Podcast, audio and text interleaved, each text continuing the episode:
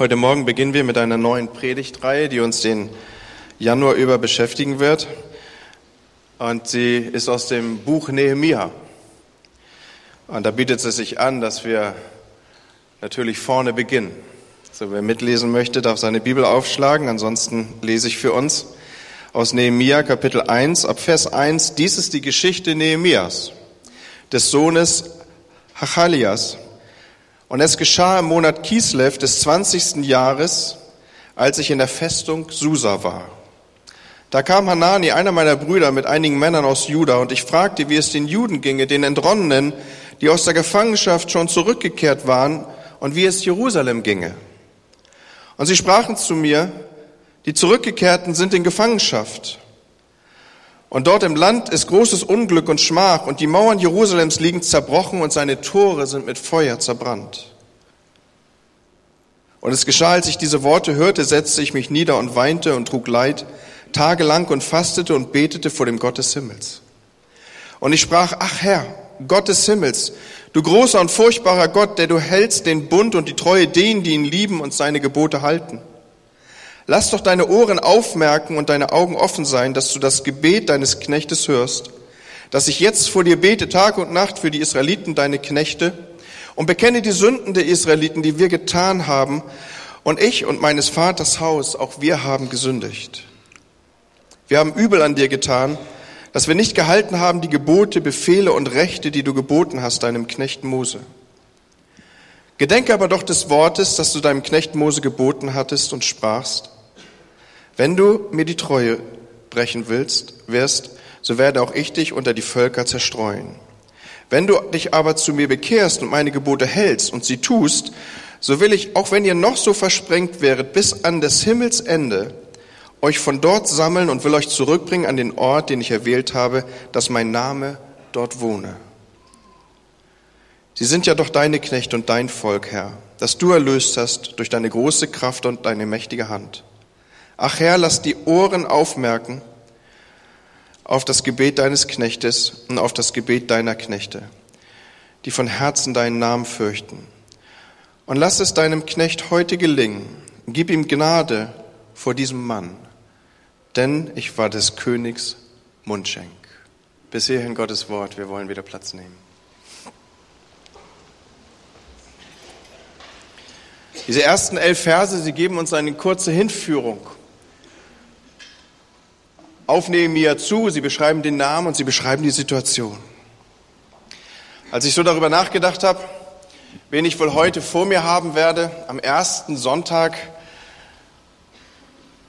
des neuen Jahres, da habe ich so gedacht, hier und dort weiß ich um Menschen, die unterwegs sind. Einige haben sich bei mir in den Winterurlaub verabschiedet. Und so hat man so ein Bild als Pastor von dem, was einen vielleicht an einem Morgen wie diesem erwartet. Und ich habe gedacht, wahrscheinlich sitzt ihr vor mir und die meisten von euch hatten noch ein paar freie Tage. Und jetzt ahnt ihr, der Alltag geht wieder los. Irgendwie nimmt das Jahr jetzt zunehmend und weiter an Fahrt auf. Und jetzt wird es tatsächlich ernst ab morgen wahrscheinlich beginnt für die meisten von uns wieder der Alltag, der Arbeitsalltag. Und dann wird es viele, viele Tage und viele, viele Wochen erstmal so ganz routinemäßig weitergehen. Woche um Woche wird scheinbar gleich verlaufen. Nun, solche Art Routine war auch für die Menschen der Bibel nicht unbedingt etwas Ungewöhnliches. Ich habe auch angefangen, in der Bibel zu lesen und auch am einem neuen Jahr bietet es sich ja an, dass man das am Anfang der Bibel tut. Und so habe ich Mose gefunden. Also es war nicht schwierig, ihn zu finden, weil es bietet sich einfach an, wenn man so auf den ersten Seiten der Bibel unterwegs ist. Und ich habe so gedacht, Mose, was für eine Routine muss sich vor dir entwickelt haben? Da bist du Jahr für Jahr in der Wüste unterwegs und es ist Jahr für Jahr dieselbe Wüste. Es sind Jahr für Jahr dieselben Schafe. Es ist dieselbe Routine. Wir müssen uns das so vorstellen, die Feiertage, die wir kennen und dass wir uns dann irgendwie ausknobeln. Wie kriegen wir das mit den Brückentagen so gestreckt, dass möglichst viele Urlaubstage dabei rauskommen? All das hatte Mose noch nicht. Also der saß nicht irgendwie vor einer weißen Sandfläche und schnitzte sich so Brückentage irgendwie ins, in den Sand. Er hatte es mit einer fortwährenden, über Jahre hinweg bestehenden Routine zu tun. Und mitten in diese Routine rein ist der brennende Busch. Und an diesem Tag, wo dieser brennende Busch in seine Routine hineinbricht, da ist der Tag für ihn nicht mehr derselbe und sein ganzes Leben ist fortan auch nicht mehr dasselbe. Dieser brennende Busch hatte alles verändert. Und ich bin weitergegangen gedanklich und habe überlegt, wer hatte noch so Routinen gehabt? Und dann war ich relativ zügig bei David. Auch der hatte irgendwie so eine Routine, in die er sich hineingab. Auch er war Schafhirte, er war da draußen. Niemand hat ihn wirklich auf der Rechnung, nicht mal die eigenen Brüder. Und mitten in diese Routine hinein kommt auf einmal einer seiner älteren Brüder und sagt, hey, schnell, komm, da, Samuel will dich sehen. Und es war der Tag, der sein Leben einschneidend verändert hat. Oder denken wir an Gideon, dem begegnet wie aus dem Nichts ein Engel des Herrn, der stampft da irgendwelche Körner vor sich hin und auf einmal ist alles anders. Und ähnlich dürfen wir uns das vorstellen, auch in Bezug auf Nehemia. Der war 20 Jahre an diesem Hof, wie er selber sagt. Und da war eine Routine drin. Da war etwas eingeschliffen drin. Und auf einmal verändert sich sein Leben aus dieser Routine ausbrechend, schlagartig. Nichts ist mehr das Gleiche. Mann, was hat sich denn bei ihm bewegt? Was war denn das, was da so reingeschlagen hat? Und du magst du sagen, ja, der hat von Jerusalem gehört, dass die Mauern da niederliegen. Ich habe versucht, so ein bisschen zu recherchieren. Er arbeitete ja am Königshof, im Zentrum der Macht, dort, wo alle Informationen zusammenflossen. Ich bin ziemlich sicher, er hat nicht das erste Mal gehört, dass in seiner Heimat Jerusalem nicht alles zum Besten steht. Und doch war das Hören, das er uns hier beschreibt, ein anderes Hören als das, was so in der Routine mitgeperlt haben muss. Ihn hat das Wort Gottes erwischt, darf ich das mal so sagen. Ihn hat hier die Nachricht erwischt.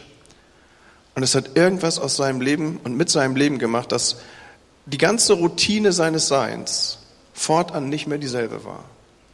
Und genau das wünsche ich dir für diesen Morgen dass du vielleicht das, was du tausendmal gehört hast, und ich bin ziemlich sicher, Nehemia war jetzt nicht ein Name, über den du lange grübelst, weil du den noch nie in deinem Leben gehört hast. Aber dass dich in deine Alltagsroutine hinein was erwischt, was dein Leben total verändert. Nehemia er beschreibt dieses Erlebnis so, er sagt, als ich diese Worte hörte, als das mich erwischt hat, als ich diese Nachricht, als ich diese Botschaft hörte. Jesus benutzt übrigens auch diese Redewendung, wer Ohren hat zu hören, der höre. Also auch er nimmt Bezug auf Momente, wo man wirklich hinhören muss und wo das Hören ganz entscheidend das Leben verändern kann.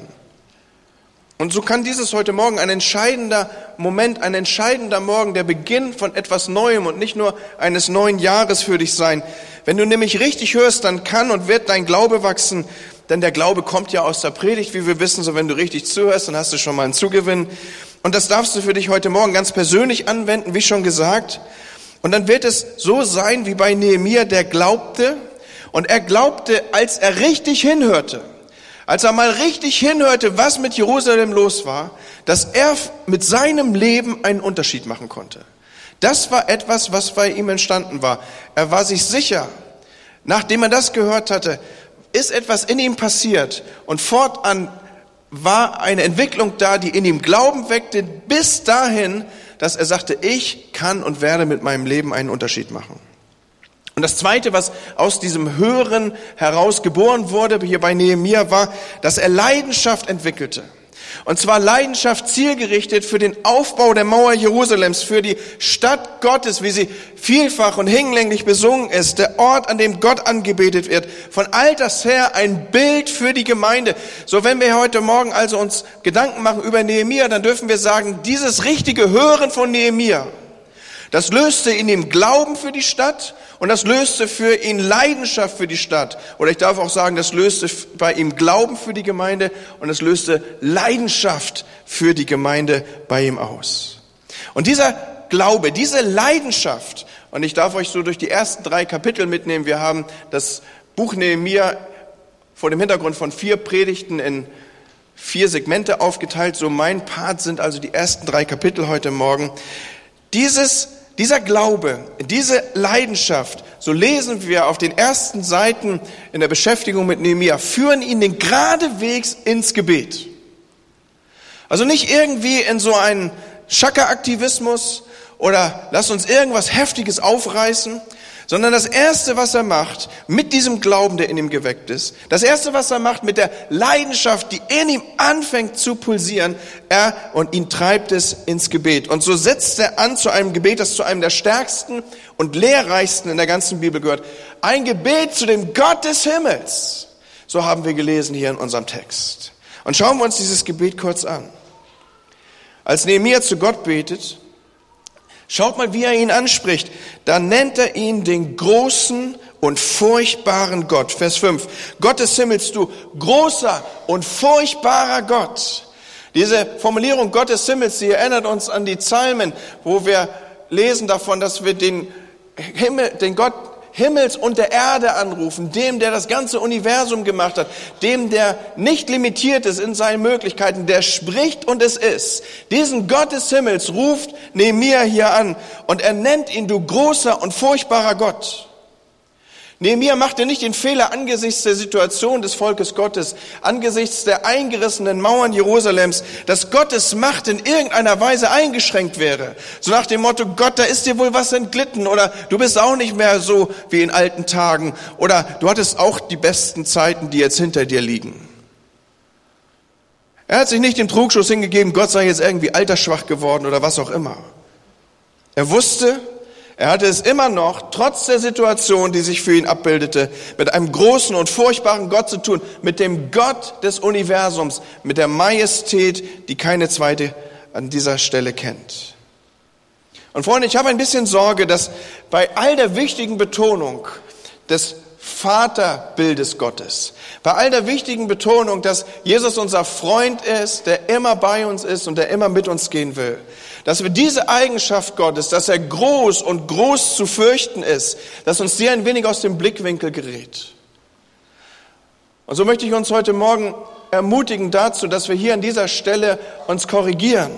Und dass wir nicht irgendeine schwammige Vorstellung von einem Gott haben, der sich am Ende schließlich und endlich doch über alle erbarmen wird. Irgend so ein alter Opa, der es am Ende mit jedem gut meint. Nein, unser Gott ist ein eifernder Gott. Unser Gott ist ein Gott, der eifert, der, der im positiven Sinne neidisch ist, um uns, er will uns ganz haben, er will nicht, dass wir uns irgendwie mit anderen oder will uns mit anderen teilen. Er ist groß, er ist majestätisch, er ist die, der Inbegriff von, von mächtig. Und Nehemiah weiß, dass dieser Gott furchtbar ist und besser zu fürchten. Und zwar in dem Sinne, dass die Furcht des Herrn immer noch der Erkenntnis Anfang ist, Leute.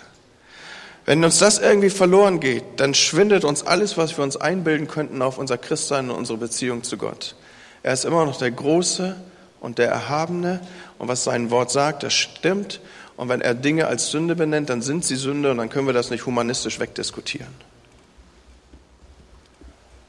Und jetzt lasst uns schauen, ich habe ja gesagt, es ist ein starkes und lehrreiches Gebet, wie Nehemiah betet nachdem er sich wendet an den Gott des Himmels, den großen und furchtbaren, er betet in Vers 8, denk doch an das Wort, das du deinem Knecht Mose geboten hast. So, was passiert hier? Das ist eine richtig gute Art zu beten, Leute. Nehemiah stellt sich nämlich auf das Wort Gottes.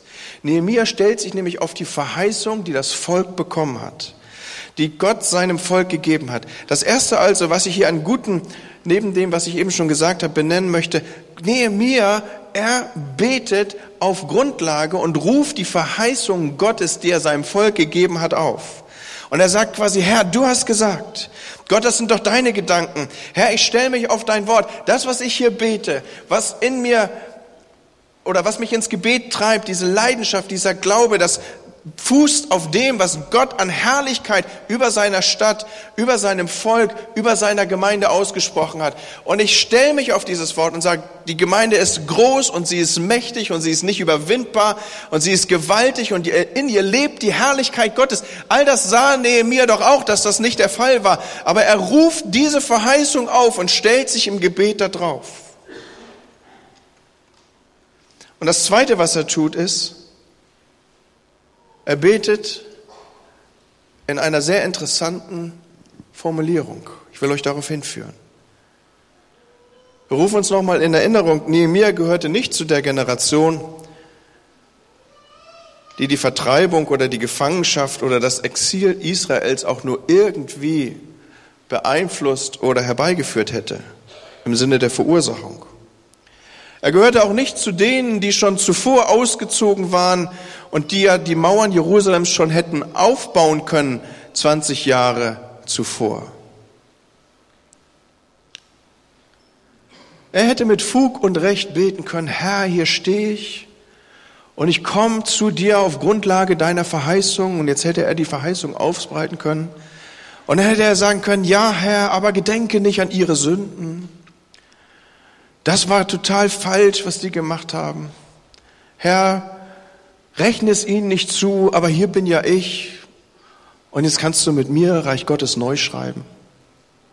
Sondern achtet mal darauf, Dreimal in diesen kurzen Versen sagt er nicht, sie haben gesündigt, sondern stattdessen spricht er von wir.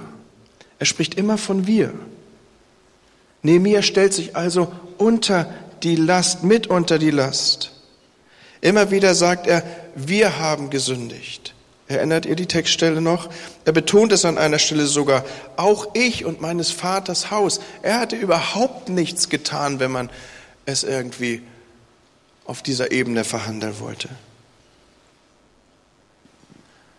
Aber ihr Lieben, wenn wir von dem Gedanken kommen, dass Gott uns Leidenschaft schenken will für seine Stadt, dass Gott uns Leidenschaft schenken will für die Gemeinde, dass Gott uns Leidenschaft schenken will dafür, dass da, wo Mauern niedergerissen sind, dass sie wieder aufgebaut werden sollen, dann ist das nicht das Versäumnis von dem oder von jenem, oder die da oder sie haben getan oder haben eben nicht getan, sondern Gott wird den Zustand ändern und unser Schreien hören, wenn wir anfangen zu beten wie Nehemiah. Mein Herz für dein Haus. Wir, ich, Herr, wir alle sind nicht in dem Zustand, den wir bei dir haben könnten. Hör uns, Herr. Wir haben gesündigt. Und glaubt ihr mit mir, dass Gott nach solchen Leuten Ausschau hält, die auch heute noch so beten? Menschen, die bereit sind, vor ihn zu treten und sich für seine Gemeinde und seinen Namen einsetzen? Leute, Gott sucht die. Und er sucht sie unter uns. Und in Nehemiah hatte er solch einen Mann gefunden. Lass uns noch einen Moment bei dem Gebet stehen bleiben. Ein drittes ist hier nämlich beispielhaft zu nennen und können wir aus diesem Gebet nehmen. Das dritte, was wir nehmen können, Nehemia ist selbst die Antwort seiner Gebete. Er ist selbst die Antwort seiner Gebete. Wir lesen dann nämlich in Kapitel 2, Vers 5, sende mich nach Juda, zu der Stadt der Gräber meiner Väter, damit ich sie wieder aufbaue. Ich werde sie wieder aufbauen. Er selbst ist die Antwort seiner Gebete. Nicht irgendjemand sollte irgendetwas tun und müsste sich auch mal darum kümmern. Wisst ihr, dass das mit zu den häufigsten Worten in einer Gemeinde gehört? Irgendjemand müsste mal. Sondern Nehemiah wusste, ich werde sie wieder aufbauen. Und so sucht Gott heute, heute wie damals, Menschen, die bereit sind, sich in diese zerbrochenen Mauern Jerusalems reinzustellen. Leute, die anfangen zu beten wie Nehemiah und nicht sagen, die da oder irgendjemand, sondern die aufstehen und sagen, ich werde sie wieder aufbauen. Ich gehe dabei. Mit meinem Leben, mit dem, was Gott mir gegeben hat. Und ich werde mein Leben geben, Jerusalem wiederherzustellen, mit festen Mauern, mit Schutz, mit Mauern, die Schutz bieten, mit starken, sicheren Toren. Eine Stadt, wie sie der Absicht Gottes entspricht. Ich werde das tun. Und nun darf man sich allerdings nicht dem Irrtum hingeben, dass diese Entscheidung Nehemias in irgendeiner Weise Begeisterung gefunden hätte. Nun darf man sich nicht dem Irrtum hingeben, dass das irgendwie angefeuert worden wäre. So Standing Ovations, wo, wo, wo die Leute gesagt haben, go Nehemiah, go, go, go, du schaffst das. Gott wird mit dir sein, pack es an, der Herr des Himmels wird sich zu dir stellen. Ganz im Gegenteil. In Nehemiah 2, Vers 10, nur fünf Verse nach den eben zitierten, ich werde sie wieder aufbauen, sende mich, lesen wir, und als Sambalat der Horoniter und Tobia, der ammonitische Knecht, davon hörte, bereitete es ihnen großen Verdruss, dass ein Mensch gekommen war, um das Wohl der Söhne Israels zu suchen. Sambalat und Tobia, ja sag mal, wer sind die denn eigentlich? Steht ja auch noch der Haroniter und der ammonitische Knecht. Und man möge jetzt denken, oder man mag denken, so beim vorschnellen Lesen, ah, das sind irgendwelche, was weiß ich, Leute weit weg von der Gemeinde, die am Rande stehen und die auch mal eine Meinung dazu hätten, was hier gerade passiert. Aber weit gefehlt. Wenn wir ein bisschen mit dem Wort Gottes hier recherchieren und wenn du das nachschlagen willst, in Kapitel 13, Vers 4 und auch in Kapitel 6, die Verse 17 bis 18 und auch 13, Vers 28, da bekommen wir ein wenig Information, Hintergrundinformation zu den guten beiden, die hier von mir gerade genannt sind. Tobia ist mit dem hohen Priester verwandt und sein Sohn mit der Tochter eines Priesters verheiratet. Und Sambalat, der Roniter, er ist der Schwiegervater vom Enkel des hohen Priesters und zugleich ist er Statthalter der persischen Provinz Samaria. Das sind also nicht irgendwelche Leute, die waren familiär verbandelt mit dem Volk Gottes. Man könnte auch sagen, die waren Teil des Volkes. Die waren mittendrin. Oder ich darf es zuspitzen, das waren Leute, von denen man eigentlich Anfeuerung, Unterstützung erwarten sollte und nicht, dass sie mit Skepsis oder gar mit offenem feindlichem Widerstand dem Vorhaben Nehemias entgegenstanden. Es waren Leute aus den eigenen Reihen. Und wenn wir jetzt anfangen würden, das Buch Nehemias zu studieren, dann entdecken wir, dass der Feind Gottes alles dran setzt, auf ganz unterschiedliche Weise den Aufbau der Stadt zu verhindern. Und schaut, wen er dafür benutzt. Wieder unsere beiden Gesellen hier. Nehemiah 3, die Verse 33 bis 35. Als aber Sambalat hörte, dass wir die Mauer bauten, sprach er vor seinen Brüdern, was machen die ohnmächtigen Juden da?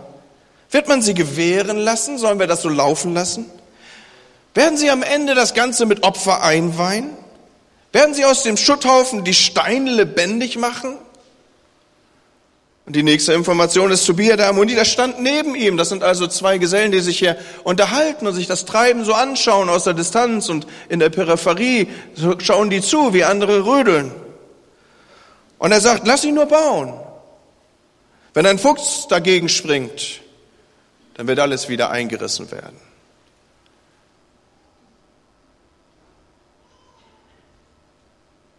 Was passiert hier eigentlich? Leute fangen an zu reden. Die Ohnmächtigen da. Ausgerechnet die, die wollen glauben, dass sie jetzt hier irgendwie die Mauer schließen können.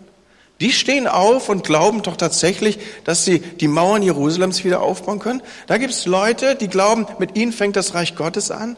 Da gibt es Menschen, die aufstehen und die tun auch noch so begeistert und wollen hier Gemeinde bauen. Wo gibt's denn sowas? Ich bin schon 30 Jahre hier. Sollen wir die echt machen lassen? Am Ende bauen die noch das auf, was wir gar nicht wollen, oder müssten wir nicht besser gegensteuern? Werden die am Ende ihren Gottesdienst aufrichten? Das steckt hinter der Frage, die hier formuliert ist. Werden sie es mit Opfern einweihen? Ich habe euch eben gesagt, Sambalat war der Statthalter der samarischen Provinz. Und Sanballat, er ist derjenige, der auf den Bergen Samarias eigene Gottesdienste aufgerichtet hatte. So wie er sich das gedacht hat. Wieso Opfern in Jerusalem?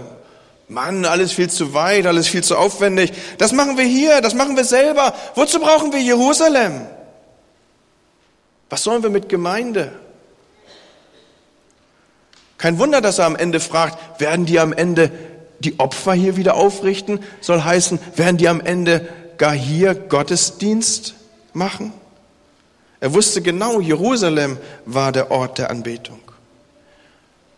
Und ihr merkt schon, dass ich hier mit den Bildern spiele, deswegen möchte ich an der Stelle richtig verstanden werden. Wenn wir Jerusalem als Bild für die Gemeinde verstehen, dann dürfen wir natürlich heute überall anbeten. Aber damals wie heute gibt es Leute mit der gleichen inneren Haltung wie Sanballat. Ich mache mein eigenes Ding. Was brauche ich das Haus Gottes? Ich mache mir hier meinen eigenen Berg. Also nicht der Ort ist entscheidend, Leute, sondern die Haltung und die Sanballat-Haltung, so möchte ich es mal sagen, die ist bis heute sehr populär. Und später dann stützt Sanballat diese Haltung ab. Mit Gerüchten. Kapitel 6, jetzt springe ich ein bisschen nach vorne. Unter den Nationen verlautet und Geshem sagt es auch. Also wenn ihr sowas schon hört, dann müsst ihr immer innerlich auf die Zehenspitzen gehen. Also wenn irgendeiner zu dir kommt, der sagt, du, ich habe gehört und der und der sagt es auch. Kennt ihr solche Formulierungen? Du, ich habe gehört und, und das sagen auch viele und der und der sagt es auch. Dann darfst du in einem ganz sicher sein. Schon zu Zeiten der Bibel war das die Vorbereitung dafür, dass jetzt ein Gerücht kommt.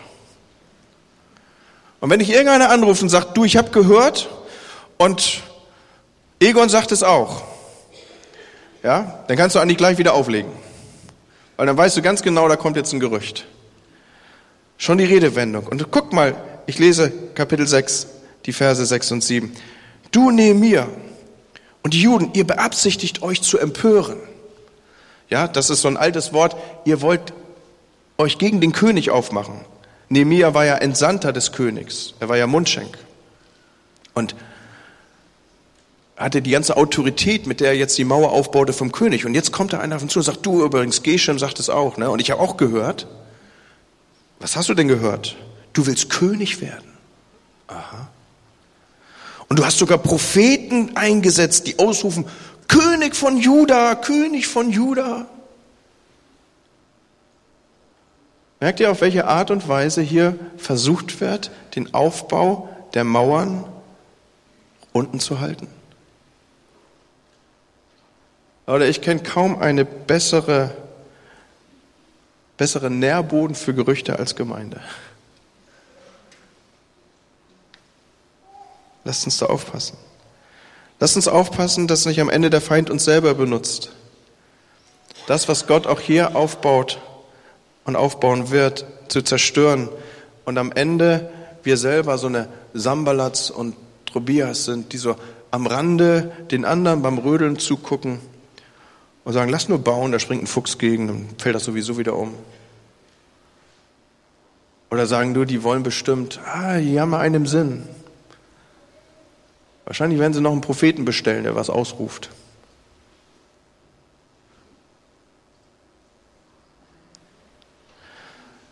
Was wäre denn, wenn wir heute Morgen in diesem ersten Gottesdienst im Jahr eine Entscheidung treffen?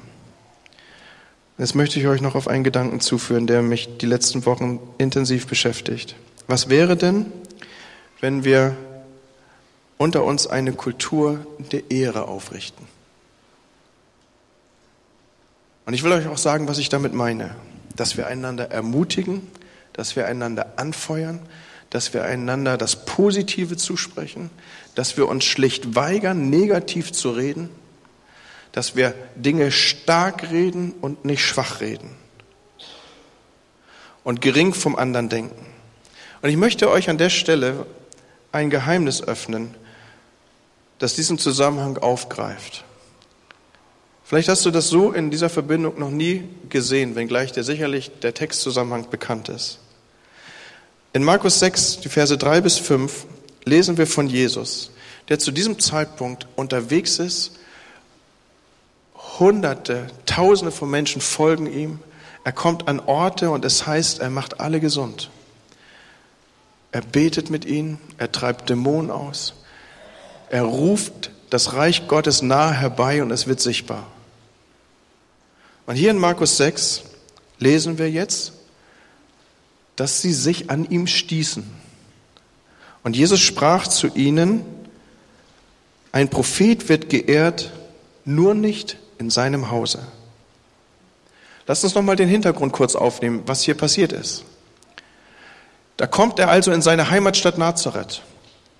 Und die sagen, ey, den kennen wir doch. Er predigt in der Synagoge, wie er es an allen anderen Orten auch gemacht hat. An allen anderen Orten heißt es, und die Menschen entsetzten sich, er war einer, der lehrte mit Vollmacht. Und er kommt jetzt hier in seine Heimatsynagoge und er macht genau das Gleiche. Und die Leute sagen sich gegenseitig, hey, den kennen wir. Mit dem hat mein Sohn gespielt. Die haben zusammen irgendwie rumgewerkelt und Bretter in Löcher gebohrt. Und andere Stimmen sagen, ist das doch der Sohn von der Maria. Seine Brüder sind hier. Mach mal nicht so eine Welle.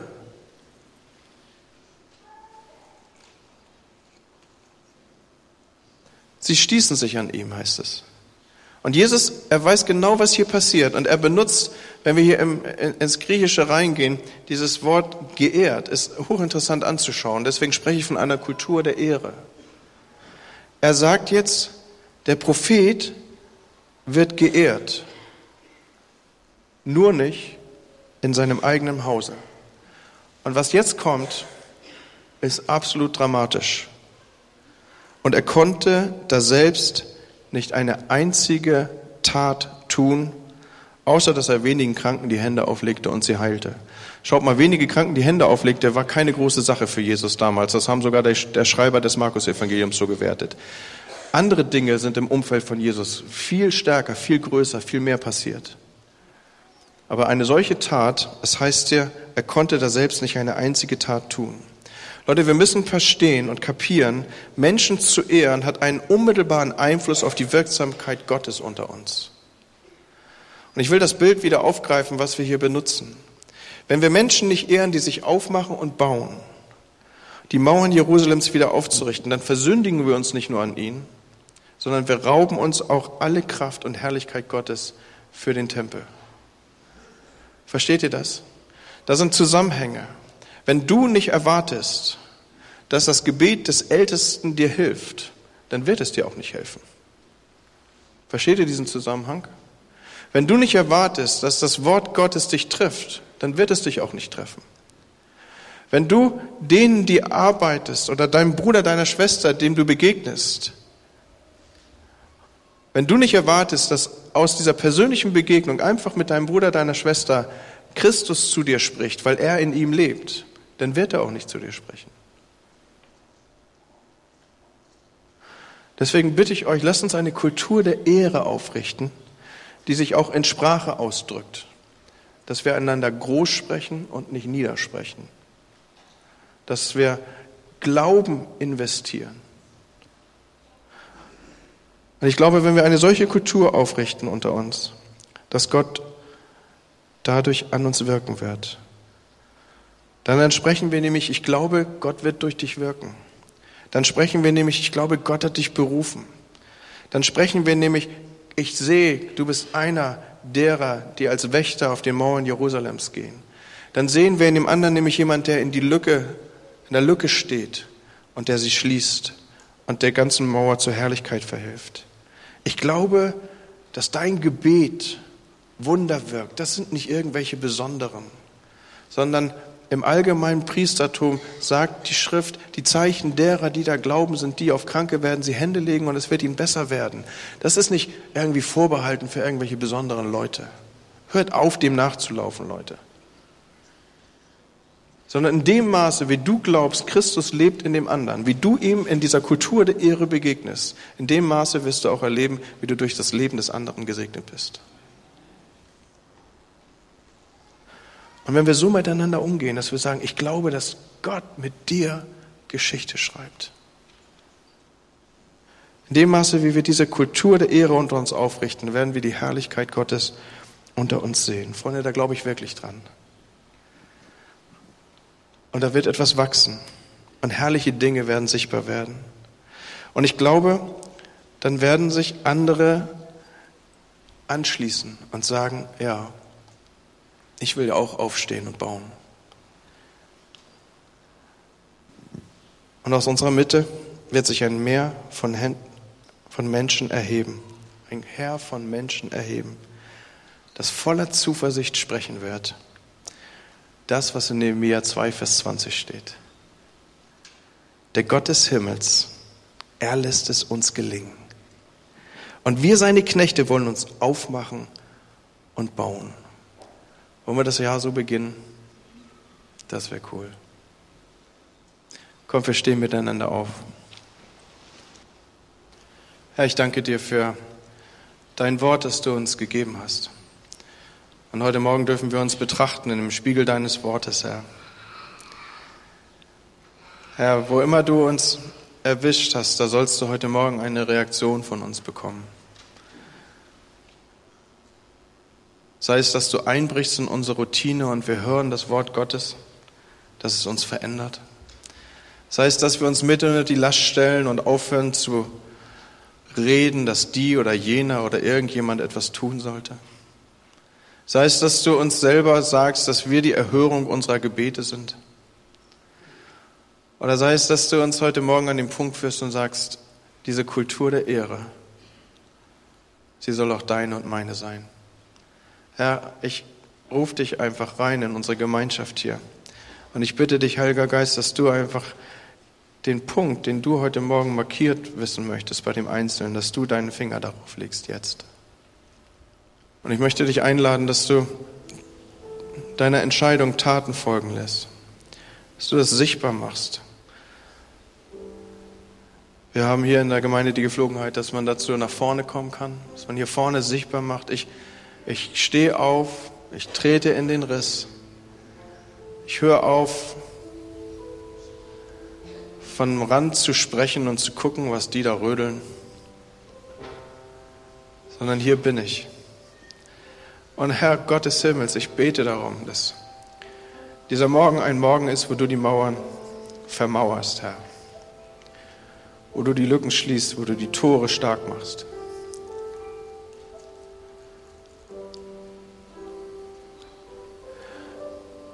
Und wenn heute Morgen jemand hier ist, der sagt, ich bin nicht Teil dieser Stadt, mein Leben gehört nicht Jesus. Ich habe nie eine Übergabe oder schon lange ist es her, dass ich eine Übergabe an ihn vollzogen habe. Ich bitte dich, dass du zu mir kommst am Ende des Gottesdienstes, werde ich hier auf dich warten, dass wir das miteinander festmachen. Sodass auch du sagen kannst, du Gott des Himmels, du bist mein Herr. Aber ich bitte euch, dass wir reagieren und Gott eine Antwort geben auf das Geschehen heute Morgen.